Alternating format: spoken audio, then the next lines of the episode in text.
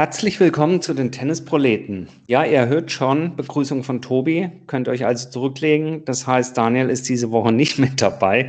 Ihr seid es ja fast schon gewohnt von uns die letzten Wochen, äh, unsere Arbeitsteilung. Es hat aber einen ganz einfachen Grund. Daniel ist auf dem Weg zum ähm, Challenger-Turnier in Lüdenscheid, welches ja recht gut besetzt ist. Wir hatten darüber berichtet vor zwei Wochen.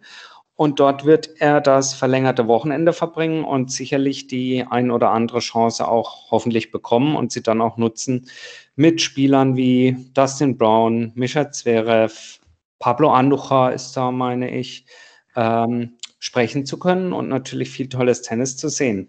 Insofern haben wir uns aufgeteilt, ähm, weil wir müssen natürlich trotzdem dringend diese Woche eine Sendung machen. Es geht mit Riesenschritten auf die US Open zu und ähm, wir hatten uns gedacht, in Vorbereitung auf die US Open, bevor nächste Woche alle Leute die sich die Auslosung angucken und ihr wieder zugeschüttet werdet mit Analysen bezüglich der Auslosung, warum wollen wir nicht nochmal das wiederholen?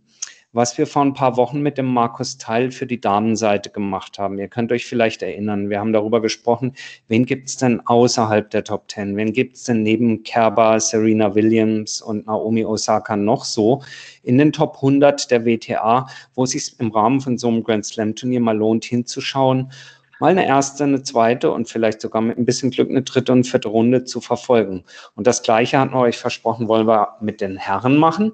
Und dazu habe ich mir Verstärkung eingeladen heute und begrüße ganz herzlich den Yannick Born. Hallo Yannick. Hallo, schönen Abend. Danke, dass ich da sein darf, mal wieder.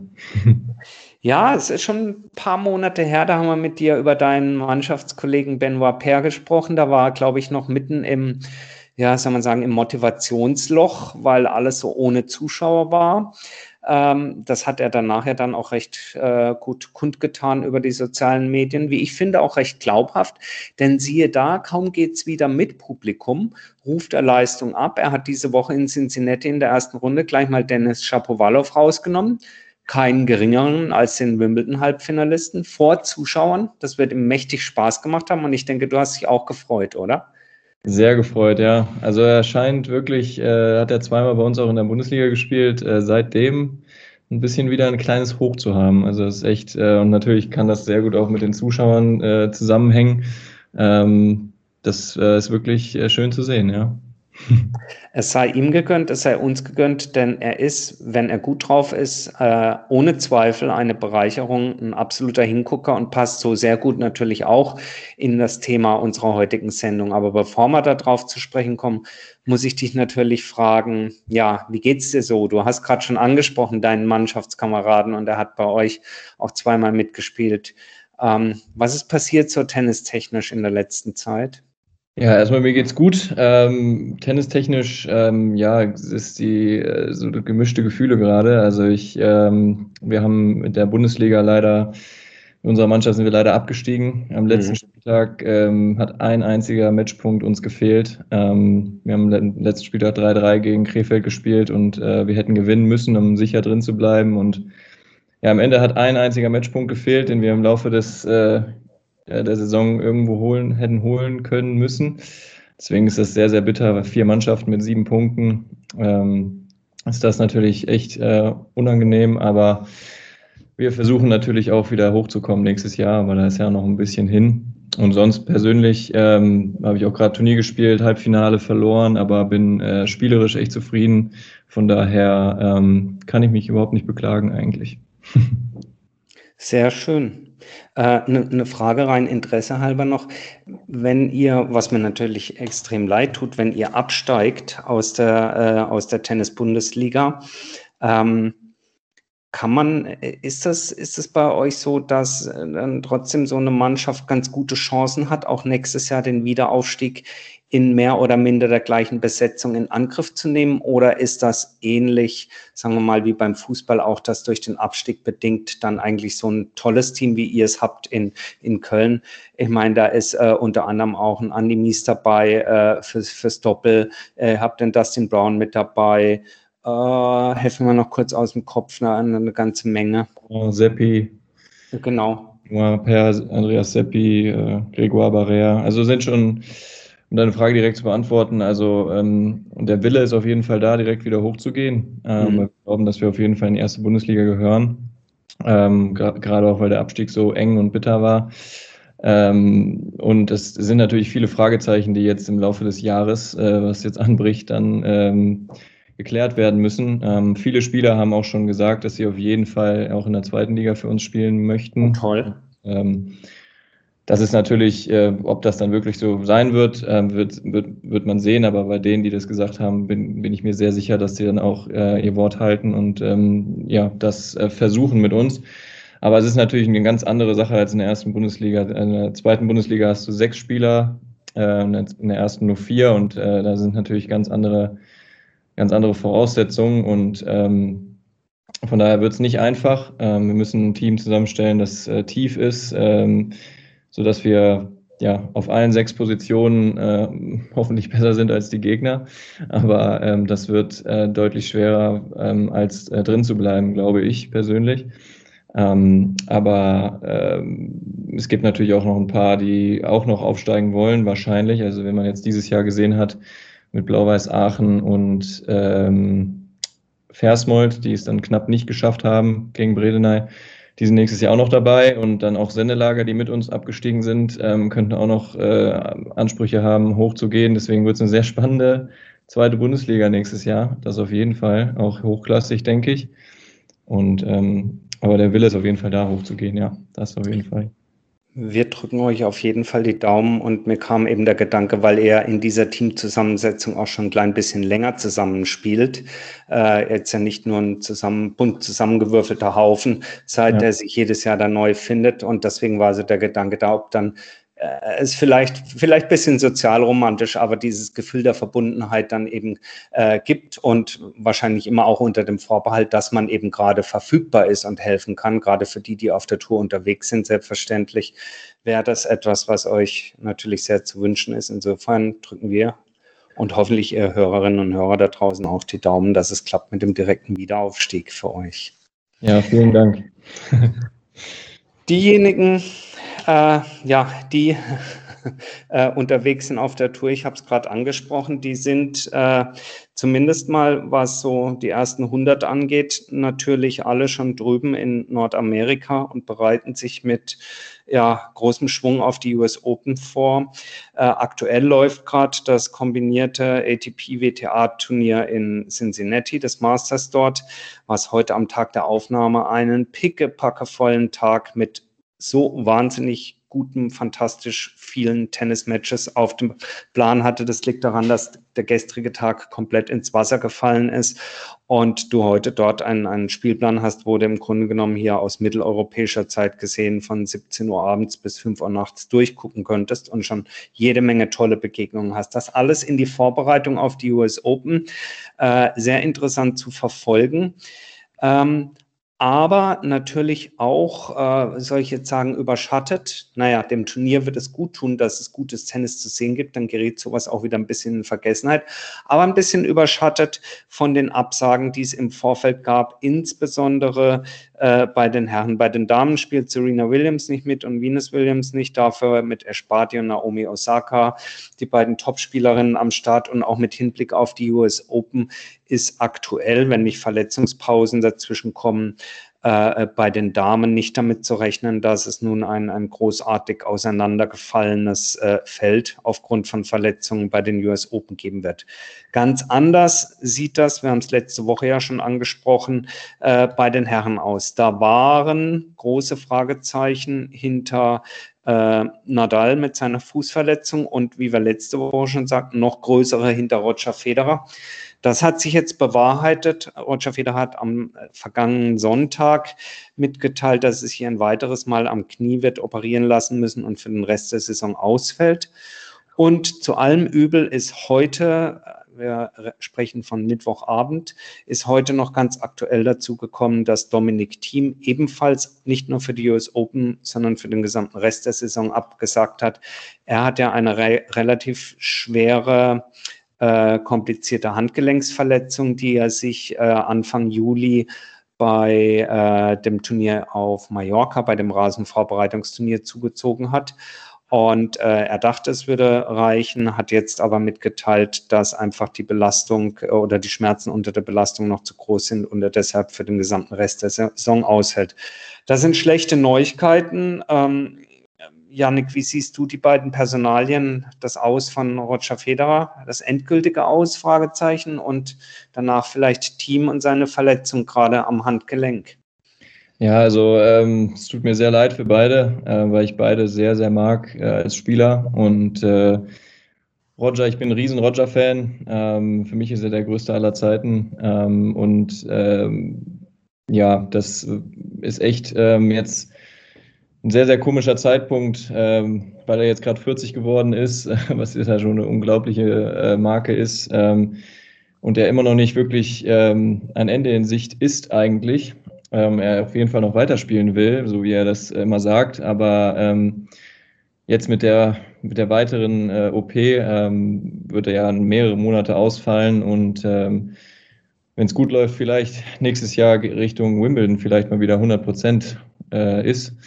Äh, ich denke mal, er möchte auf jeden Fall nochmal angreifen, aber ähm, inwiefern das dann ähm, in die Höhen geht, in die, die er gewohnt ist, äh, das wage ich zu bezweifeln. Aber ich würde mich sehr, sehr freuen, wenn ich ihn nochmal auf dem Tennisplatz sehen würde, ähnlich wie auch der Potro zum Beispiel, wenn man das noch kurz ja. ein, einschmeißen könnte. Ähm, und ja, bei Dominik Thiem ähm, auch ein sehr, sehr bitteres Jahr für ihn. Ähm, ist ja sowieso noch nicht so gut gestartet äh, bei Australian Open.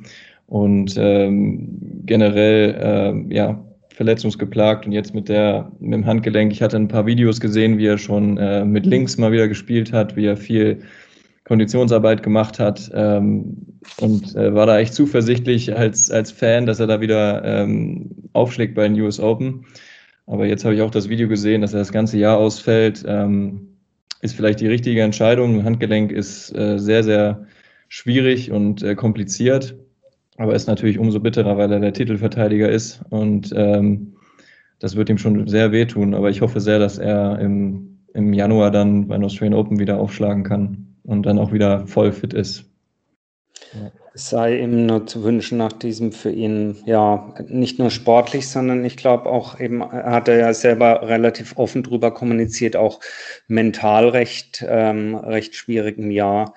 Ähm, natürlich, äh, natürlich alles Gute an der Stelle.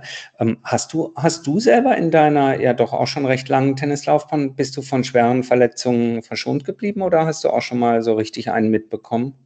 Ähm, ich musste zum Glück noch nie operiert werden. Ähm, toi, toi, toi. Aber ähm, ich hatte auch schon mit der Hüfte zu kämpfen, vor allem letztes Jahr. Ähm, da war ich wirklich knapp vier, fünf Monate war ich da komplett raus, ähm, habe es immer wieder versucht, aber konnte nie länger als eine halbe Stunde schmerzfrei spielen und äh, das habe ich jetzt in den Griff bekommen, aber ähm, mit der Schulter habe ich immer wieder zu kämpfen, aber so richtig lange raus äh, war ich zum Glück noch nie. Also da bin ich äh, ganz gut verschont geblieben. Ja. Toi, toi, toi. Toi, toi, toi. Handgelenk, Schulter, Hüfte, typische Tennisstellen. Hüfte, gutes Stichwort. Andy Murray, auch so einer. Ähm, der, manche sagen ja immer die Big Four, andere sagen, es gibt keine Big Four, es gibt nur die Big Three, aber sei es drum. Also Andy Murray ist dabei, der wird auch in den US Open ohne Quali nur aufgrund seiner Weltranglistenposition im Hauptfeld äh, sein, ist in Cincinnati äh, nach der ersten Runde, die er erfolgreich dort bestritten hat, gewonnen hat, äh, heute gegen Hubert Hurkacz ausgeschieden. Ähm, wird man sehen müssen, ist aber natürlich rein vom Namen her ähm, eine, ähm, eine, eine wichtige ja, Komponente für die Attraktivität eines, eines Herren-Draws äh, bei den US Open. Gerade aufgrund der niedrigen Weltranglistenposition besteht da immer die Gefahr oder der Reiz, je nachdem, wie man es sieht, äh, wer den in der ersten Runde bekommt. Ähm, ein anderer, anderer Publikumsliebling wird dabei sein, Novak Djokovic, gehen wir mal von aus. Ähm, der spielt ja weder, ähm, hat ja weder Toronto noch Cincinnati gespielt. Ich gehe mal davon aus, dass er topfit äh, zu den US Open anreisen wird. Oder wie siehst du das? Ja, auf jeden Fall. Also es ist ja von ihm bekannt, dass er ähm, vor Wimbledon hat er, glaube ich, äh, sehr wenige Vorbereitungsturniere zum Beispiel gespielt ähm, und war trotzdem immer in bester Form und äh, jetzt hat er sich auch, glaube ich, auch nach den, äh, nach den Olympischen Spielen einfach mal eine Auszeit gönnen müssen, ähm, auch mental einfach nochmal wieder runterzukommen und jetzt äh, sich voll fit zu fühlen, körperlich und mental ähm, für, die, für die Aufgabe bei einem US Open. Ich meine, er hat ja die Chance, den, äh, den äh, Grand Slam zu schaffen, also alle vier in einem Jahr. Ähm, und äh, da wird er voll motiviert und denke ich auch äh, spielerisch auf der Höhe sein, das, äh, das, zu, das vielleicht zu schaffen. Ja. Also er ist auf jeden Fall für mich äh, der Top-Favorit auf den Titel. Er ist der Top-Favorit. Es wird die, die, die Top-Storyline äh, sozusagen sein. Von Anbeginn des Turniers wird er es schaffen, diese sieben Matches nacheinander zu gewinnen und damit wirklich Tennisgeschichte zu schreiben. Das wird sicherlich eine der großen, großen Stories sein. Eine zweite, auch erfreulich aus deutscher Sicht, wie schlägt sich Alexander Zverev nach seinem Olympiagold? Das wird mit Sicherheit äh, für viele von euch da draußen auch äh, spannend sein zu verfolgen, mit viel Daumendrücken zu versehen sein. Ja, und natürlich die, äh, soll ich fast schon sagen, alten Bekannten, äh, aber so alt sind sie ja noch gar nicht. Daniel Medvedev, der ähm, schon auch, äh, will ich, ich will fast nicht sagen, aufsteigende Form hat. Er hat ja auch äh, in, äh, in, sag schon, in Tokio gar nicht, gar nicht schlecht gespielt. Das waren einfach brutale Bedingungen. Hat jetzt aber mal kurz das Masters äh, in Toronto gewonnen. Also auch da ähm, sicherlich innerhalb der Top Ten äh, schon der ein oder andere spannende Spieler unterwegs. Wir wollen ja aber heute mal hingehen und sagen, naja, jetzt ist hier mein Roger nicht mit dabei oder äh, im schlimmsten Fall muss vielleicht sogar noch ein Nadal vorher absagen und, und, und und der Domi-Team ist auch nicht dabei für unsere österreichischen Zuhörer. Äh, ja, wen sollte man denn sich mal noch so angucken, außer Sascha Zverev und Novak Djokovic? Wollen wir mal anfangen? Vielleicht mal so, wir haben Roger angesprochen. Roger steht ja immer für die Leichtigkeit des Spiels, für technische Brillanz. Einfach so, wie man, so wie man Tennis eben spielen sollte, wenn man so ein Lehrbuch gelesen hat. Gibt es da welche, die du, die du uns besonders ans Herz legen würdest? Einen oder zwei oder drei? Ja, also ich, ähm, ich greife mal ganz unten in die, in die Kiste rein. Ähm, ich, ich würde sogar sagen, äh, Pablo Cuevas ähm, ist für mich äh, technisch unglaublich. Also ich äh, komme jetzt drauf, weil er ähm, bei der Bundesliga gegen uns gespielt hat und ich da hautnah dabei sein durfte, wie er den ja, ähm, das Match sehr, sehr easy gewonnen hat und äh, in einer beeindruckenden, beeindruckenden Art und Weise und ähm, trifft einfach jeden Ball da, wo man ihn treffen soll und ähm, einfach sehr, sehr schöne Schläge, bewegt sich super, ähm, ist jetzt, ich habe mal geguckt, äh, 101 äh, steht da gerade in der Weltrangliste, das ähm, wird ihm nicht gerecht, meiner Meinung nach. Null. Ähm, er war ja auch lange erste 20 äh, in der Welt und ähm, ja, ähm, ich denke, wenn man sich einen äh, technisch perfekt ausgebildeten Spieler anschauen möchte, dann Pablo Cuevas, ähm, aber auch ein, ein Philipp Kohlschreiber. Ich bin mir jetzt gar nicht sicher, ob er, es von der Ranglistenposition her müsste er in der Quali sein. Ähm, ähm, ob er da überhaupt mitspielt, ähm, bin ich jetzt gar nicht so perfekt informiert, aber auch er ähm, technisch einfach äh, brillant. Und ähm, wenn man ein bisschen höher geht in der Rangliste, würde ich noch äh, Felix Auger aliasim nehmen, ähm, einfach ja auch ein auf, aufstrebendes Talent äh, immer noch, ähm, auch noch sehr jung und ähm, ja, einfach auch eine sehr, sehr schöne Vorhand, bewegt sich unglaublich, hat, finde ich, den besten, äh, den perfekten Körper für, für Tennis und ähm, ja, muss noch so ein bisschen die, die, äh, die Ergebnisse gegen die Großen ähm, haben, auch bei den großen Turnieren, die fehlen ihm noch so ein bisschen, aber ähm, ich denke, der ist auch für die Zukunft einer, den man mit Sicherheit auf der Rechnung haben muss. Was glaubst du? Also Felix Auger-Aliassime wird vielleicht schon einigen und vielen von euch ein Begriff sein, keine Frage. Ähm, er hat es ja auch schon in eine ganze Zahl von, von ATP-Finals geschafft, aber äh, was glaubst du, was fehlt ihm noch, wenn du sagst, naja, also er braucht noch ein Ergebnis gegen die Großen, aber das Ergebnis ist ja, was sich, was sich ergibt aus dem, was man tut. Was fehlt ihm noch? Was fehlt ihm noch? Ähm ich glaube auch noch Erfahrung. Also mhm. er ist jetzt auch noch nicht so lange dabei, er ist Jahr 2000, meine ich. Ähm, jetzt 21 geworden oder wird 21. Ähm, Ja, das hat man ja auch bei, bei Alex Zverev gesehen. Ähm, der hat zwar auch da schon äh, gro große Erfolge gehabt, aber der hat auch noch seine, seine Zeit gebraucht, um dann wirklich auch mal bei den Grand Slams weit zu kommen. Und ähm, ja, viel, viel ist einfach Erfahrung und dann in den wichtigen Momenten die richtigen Entscheidungen zu treffen. Ähm, das äh, unterscheidet dann einfach die, die sehr, sehr Guten von den sehr Guten. und ähm, ja, es wird man sehen, ob er das jetzt ähm, vielleicht jetzt schon bei den US Open oder jetzt auch schon in Cincinnati zeigen kann. Wobei er durchaus auch aus dem Kopf raus, ich meine, Wimbledon war auf jeden Fall zweite Woche. Ja. Ist er am Montag raus oder am Mittwoch? Weiß ich gar nicht mehr ganz genau. Aber auf jeden Fall, also auch da, er ist in die zweite Woche vom Grand Slam jetzt auch gekommen und, und seine Kurve geht auch ganz klar nach oben. Er hat ja jetzt seit Beginn der Sandplatzsaison sich zumindest in Teilzeit den Rat von, von Toni Nadal mit dazu genommen. Äh, insofern wird das äh, sicherlich spannend sein zu beobachten, wie er sich da weiterentwickelt. Also definitiv einer sowohl von den Jüngeren als auch einer von den technischen Stylern äh, zum Anschauen. Und Pablo Cuevas, du hast ihn angesprochen, das stimmt, der Weltranglistenposition wird ihm nicht gerecht. Und ich glaube, aufgrund seiner Weltranglistenposition ist er definitiv einer, wo andere die Hände über den Kopf zusammenschlagen, wenn sie ihn in der ersten Runde kriegen. Äh, denn er ist brandgefährlich, er ist beileibe kein reiner Sandblattspieler, was manche sagen, oh ja, Südamerikaner, die können, können eh nur Sand. Nein, überhaupt nicht. Und ich finde nach wie vor, er hat eine der schönsten äh, Rückhände im Tennis. Einhändige Rückhand in dem Fall.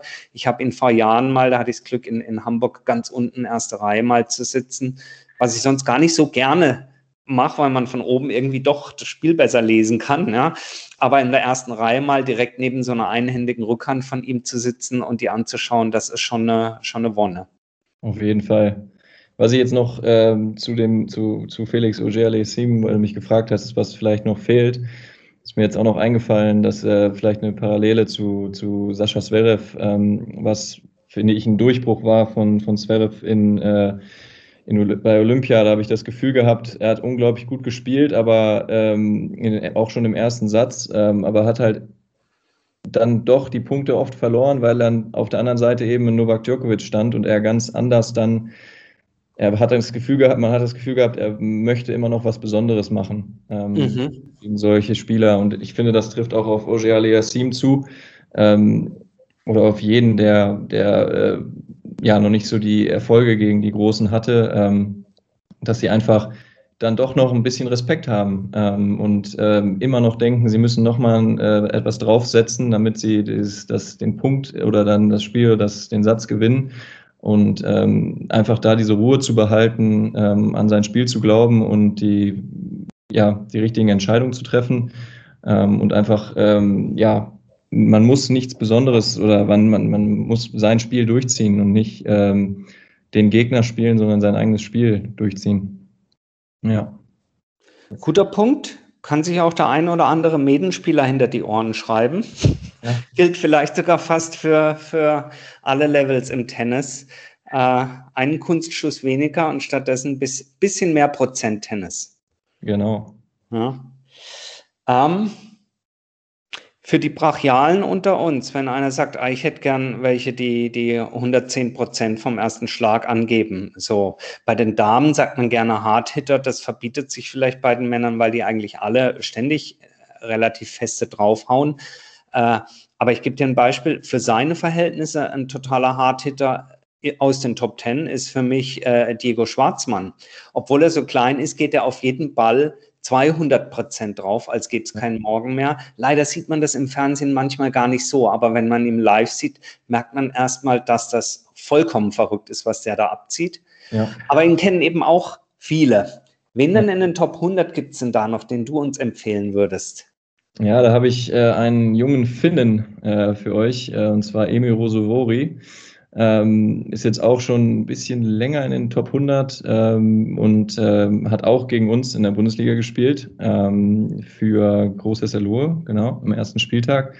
Und ähm, ja, unglaublich talentierter junger Mann, äh, der auf beiden Seiten, Vorhand wie Rückhand, aber auch Aufschlag, ähm, ja, voll drauf geht und äh, wirklich auch äh, sehr schnell und äh, ja, äh, nimmt keine Gefangenen, so sagt man ja so schön, und äh, ist einfach ähm, ja, ein Spieler, den man auf jeden Fall beobachten sollte, ähm, der jetzt vielleicht auch schon auf den, den Hartplätzen ähm, noch mal ein bisschen mehr sein Spiel durchziehen kann, äh, als er das auf Sand vielleicht machen kann.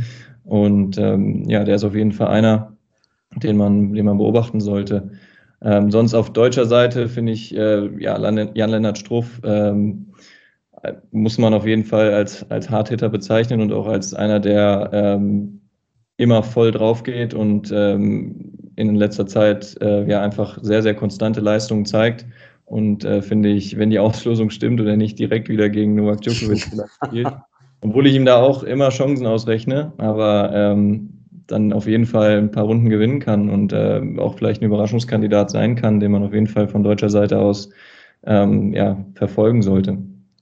Ja. Wobei, da nochmal reingefragt, äh, ich denke ja auch immer, ah, vielleicht klappt es mal die Sensation. Also wenn er jetzt das 80. Mal Novak Djokovic zugelost bekommt, dass er ihn dann endlich gelesen hat. Aber ähm, da ist halt doch schon was dran, was man ja auch im Fernsehen als Kommentar auch immer wieder hört das Best of Five, das schützt einfach nochmal solche Topspieler doppelt, oder? Also nicht nur ihre Erfahrung in Best of Five, weil sie auch mehr Best of Five Matches gespielt haben als die anderen, sondern weil es so unglaublich schwer ist, überhaupt schon zwei Sätze gegen die zu gewinnen und dann noch einen dritten draufzusetzen, oder? Ja, auf jeden Fall. Also ähm, das ist auch schon ins, ins Match reinzugehen und zu wissen, ich muss nicht nur zwei Sätze bestes Tennis spielen, sondern sogar drei, ähm, ist, äh, oder im, im Zweifel vier oder fünf Sätze. Ähm, das ist einfach schon sehr, sehr schwer, ähm, das dann umzusetzen. Und deswegen ähm, ist es auf jeden Fall ein Vorteil für die, die das schon öfter gemacht haben und auch Erfolge gefeiert haben, was dann natürlich die, die Djokovic und, äh, und so weiter auf der Welt sind. Zumal der beste, wie du sagst, der beste dritte Satz, den du gewinnen musst, ja meistens dann eben nicht der dritte, sondern ein vierter oder ein fünfter ist. Und da nochmal das beste Tennis abzurufen, Richtig. ist dann vielleicht für äh, ja, die oberen drei einfacher. Es sei denn, du heißt Kene Shikori, der kann das auch. der war aber auch mal top. Ja? ja, er hat auch wieder ein paar gute Ergebnisse jetzt gehabt in den letzten Wochen. Das stimmt. Das ja. stimmt. ähm, vielleicht in, insofern, ähm, wenn man die Hardhitter mal hinter sich gelassen hat und dann, ähm, ja, sagt jetzt Boy aber mal ein bisschen Spaß. Wir haben vorhin schon von Benoit Paire gesprochen. Ich finde ja, bei dem kannst du immer Spaß haben. Ich habe es genannt Clowns und Artisten, ja. Aber er, ist für mich einfach so, halt mehr so ein, ein, Zauberer auf dem Platz. Das kann man sich immer angucken. Wenn man Glück hat und er ist gut drauf. Wenn er scheiß Laune hat, könnte es blöd werden an dem Tag, ja. ja. Ähm, wen noch? Vielleicht gibt es ja irgendwann Versteckten, der noch nicht so durchgeschillert ist. Ähm, ist wahrscheinlich auch schon vielen bekannt, äh, hat Daniel, glaube ich, letzte Woche auch schon äh, in, letzten, in, der letzten Folge angesprochen, Alexander Bublik. Ähm, Finde ich auch äh, einen, einen sehr, sehr interessanten Spieler, der auch immer viel, ähm, ja, auch mal einen, einen Underarm-Surf reinbringt, ähm, der auch einfach, ja, sehr, sehr, sehr, sehr interessante Spielweise hat und ähm, sich da auf jeden Fall zeigen wird bei den äh, US Open und auch konstante Leistungen in letzter Zeit gebracht hat. Und dann natürlich die, die Kyrgios, äh, Monfils sind immer welche, die man beobachten sollte, aber es sind natürlich auch Leute, die man, die man schon kennt. Ähm, und ja, Benoit hat gerade eine sehr, sehr, sehr, sehr gute Form wieder äh, und äh, sollte man auf jeden Fall auch im, im Auge behalten. Du hast ihn angesprochen, insofern muss ich natürlich kurz fragen, obwohl da natürlich offensichtlich, offensichtlich war, dass er in der Liste vorkommt, Nick Kyrgios. Ähm, kann man eigentlich gar keine Einschätzung abgeben oder wenn man sagt, was traust du dem zu? Das kann alles oder nichts sein bis zur dritten Runde und danach eher nichts oder? Ja, also ich, ich, es ist wirklich alles oder nichts. Also da ähm, kann, kann sehr, sehr viel passieren. Ähm, ich bin jetzt nicht sein größter Fan, wenn ich ehrlich bin, aber ähm, er ist auf jeden Fall immer für eine Überraschung gut und je nachdem, wie die Fitness hält, ähm, ist er auch für eine zweite Woche mit Sicherheit ein Kandidat. Das auf jeden Fall. Ja. Wir schauen es uns mal an. Er wird die große Bühne wahrscheinlich lieben äh, in den USA und dass es mit Zuschauern ist. Auf der anderen Seite ist er auch relativ sang- und klanglos, auch in Toronto dann gleich erste Runde wieder raus. Ähm, du hast es angesprochen, im, im Hochsommer oder Spätsommer, der trotzdem sehr heiß ist in New York, mit einer körperlichen Physis, die, wie ich finde, was man in Wimbledon gesehen hat, auch äh, jetzt nun nicht äh, höchsten Ansprüchen gerecht wird. Das kannst du mit, mit seinen Skills, mit seinem Talent, mit seinem Touch an allem sicherlich einen Großteil wettmachen. Aber eben über drei Gewinnsätze, und spätestens wenn es dann eben in den vierten geht bei 30 Grad oder so, ähm, ich habe da auch so meine Fragezeichen, obwohl ich auch immer der Meinung bin, dass er insgesamt für das Gesamtpaket Tennis gut, äh, gut ist und, und, und wichtig ist. Ähm, ja, fehlt halt der, der, der, der Baustein Seriosität, der fehlt halt. Wer mir jetzt noch einfällt, vielleicht als, als äh, Name, den man noch nicht äh, so hundertprozentig kennt bei Clowns und Artisten, ist äh, für mich auch noch Hugo Gaston, den, den Franzosen. Ähm, ich glaube, dass er in der Qualifikation starten muss, es sei denn, er hat vielleicht eine WC fürs Hauptfeld.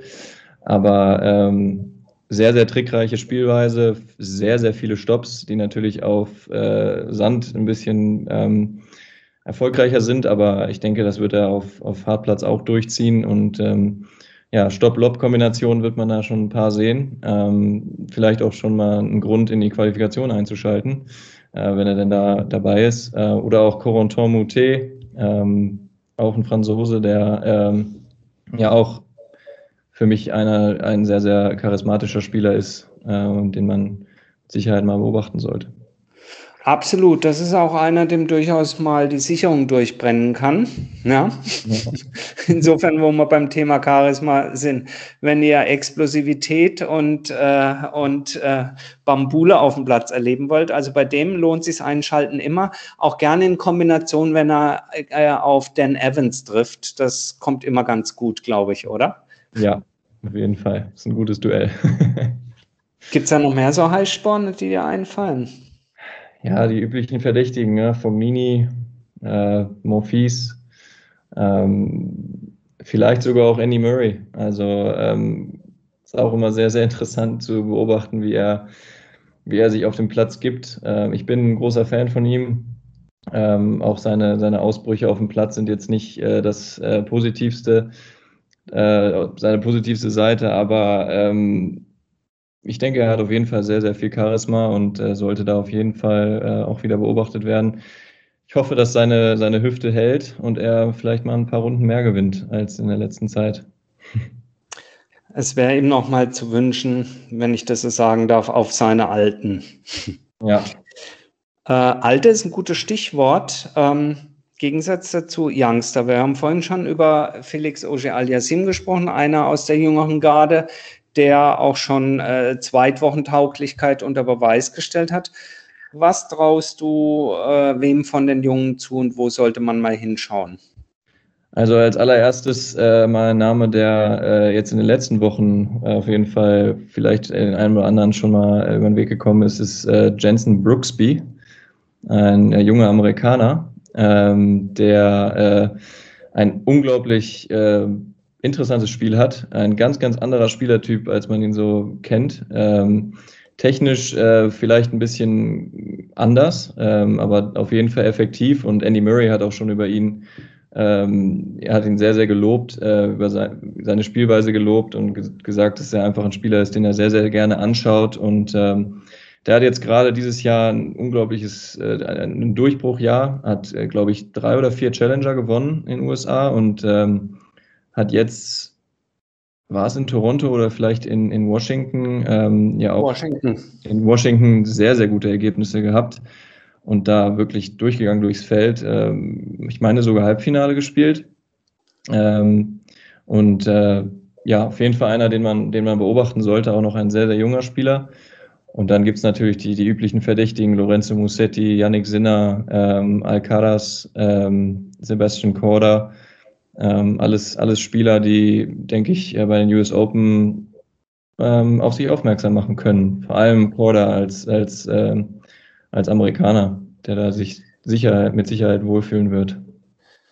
Absolut und äh, ein sehr guter Tipp von dir, ähm, denn ähm, was du gerade ansprachst, äh, die Wildcards. Ich habe es gerade versucht nochmal äh, nachzuvollziehen, habe es aber jetzt nicht sofort äh, gefunden. Die Wildcards für äh, die US Open sind heute sowohl bei den Damen als auch Herren festgelegt worden. Und ähm, also Gaston ist nicht mit dabei, der kriegt keine Wildcard, der muss also durch die Quali. Aber ähm, wer ist der? Brooksby? Ähm, der ähm, hat eine Wildcard bekommen und wird deswegen direkt im Hauptfeld der US Open stehen. Klar, als Amerikaner äh, jetzt mit den Ergebnissen kriegt er natürlich die Wildcard. Äh, mit dabei auch ähm, ein alter Veteran, Jack Sock, darf wieder ran. Äh, ja. War schon mal Nummer 8. Ähm, nach wie vor ein Spieler, finde ich, den ich damals sehr, sehr gerne eigentlich zugeschaut habe. Und ja, ich weiß gar nicht, ob man sagen soll, tragisch. Ja, doch irgendwie tragisch. Schade, dass es einfach in der Weltrangliste so brutal mit ihm runterging. Aber er greift dieses Jahr wieder an. Man kann jetzt noch nicht sagen, dass die Mega-Ergebnisse kommen, aber ich habe das Gefühl, so er arbeitet sich wieder ran, aber es scheint ein sehr, sehr langer Weg zu sein. Ist nach wie vor einer der besten Doppelspieler auch der Welt, wenn er denn spielt. Und ähm, insofern finde ich es eigentlich A, als Ausrichter natürlich nur richtig, dass die USCA ihm eine Wildcard gibt. Aber es ist auch fürs Turnier gut. Also in der ersten Runde der US Open möchtest du auch nicht auf Jack Sock treffen. Das stimmt, ja. Also die Vorhand ist äh, einmalig auf jeden Fall. Aus jeder Lage kann da mal ein Winner kommen. Absolut. Und Absolut. Jensen Brooksby ist jetzt auch nach seinen äh, letzten Ergebnissen auch in die Top 100 eingezogen.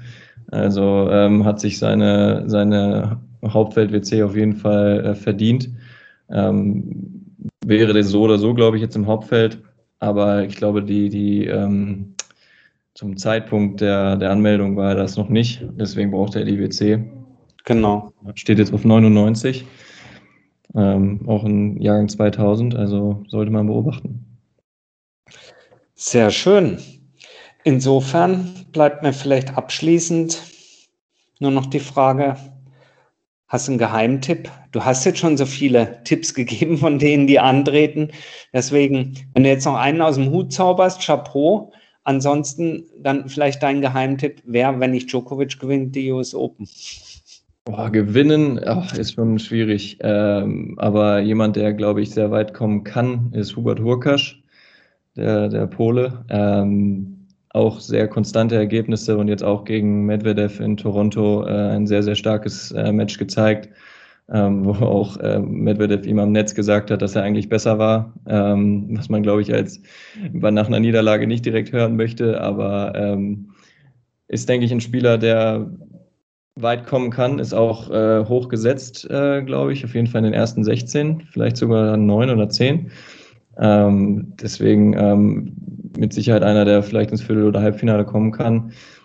Ähm, sonst Geheimtipp würde ich jetzt auch äh, auf den Sieg würde ich tatsächlich äh, Alexander Zverev ähm, hoffen und ich denke, dass er auch mit dem Sieg gegen Djokovic in, bei den Olympischen Spielen ähm, die Gewissheit hat, dass er Djokovic schlagen kann in großen Matches. Ob es dann Best of Five klappen kann, ist eine andere Frage, aber ähm, sollte man auf jeden Fall auf der Rechnung haben. Und Matteo Berrettini genauso. Also es hat, er hat auch die Spielweise, einen äh, Djokovic äh, zu schlagen, ähm, weil er einfach auch aus jeder Lage einen Winner schlagen kann und äh, Djokovic so in die, in die Bredouille bringen kann.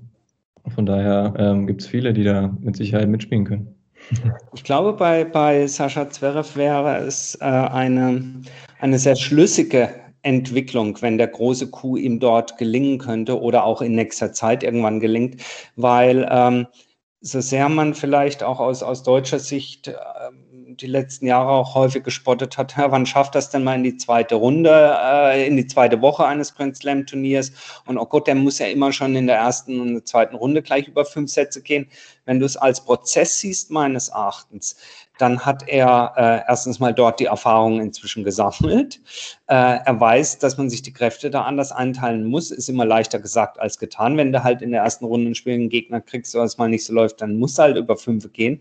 Dazu kommt aber gleichzeitig, dass selbst wenn er das muss, aus meiner Sicht er physisch jetzt wirklich äh, so nicht nur seine Grundausbildung durch hat, sondern so äh, sich dem Zenit seines Schaffens nähert, jetzt so langsam, würde ich sagen.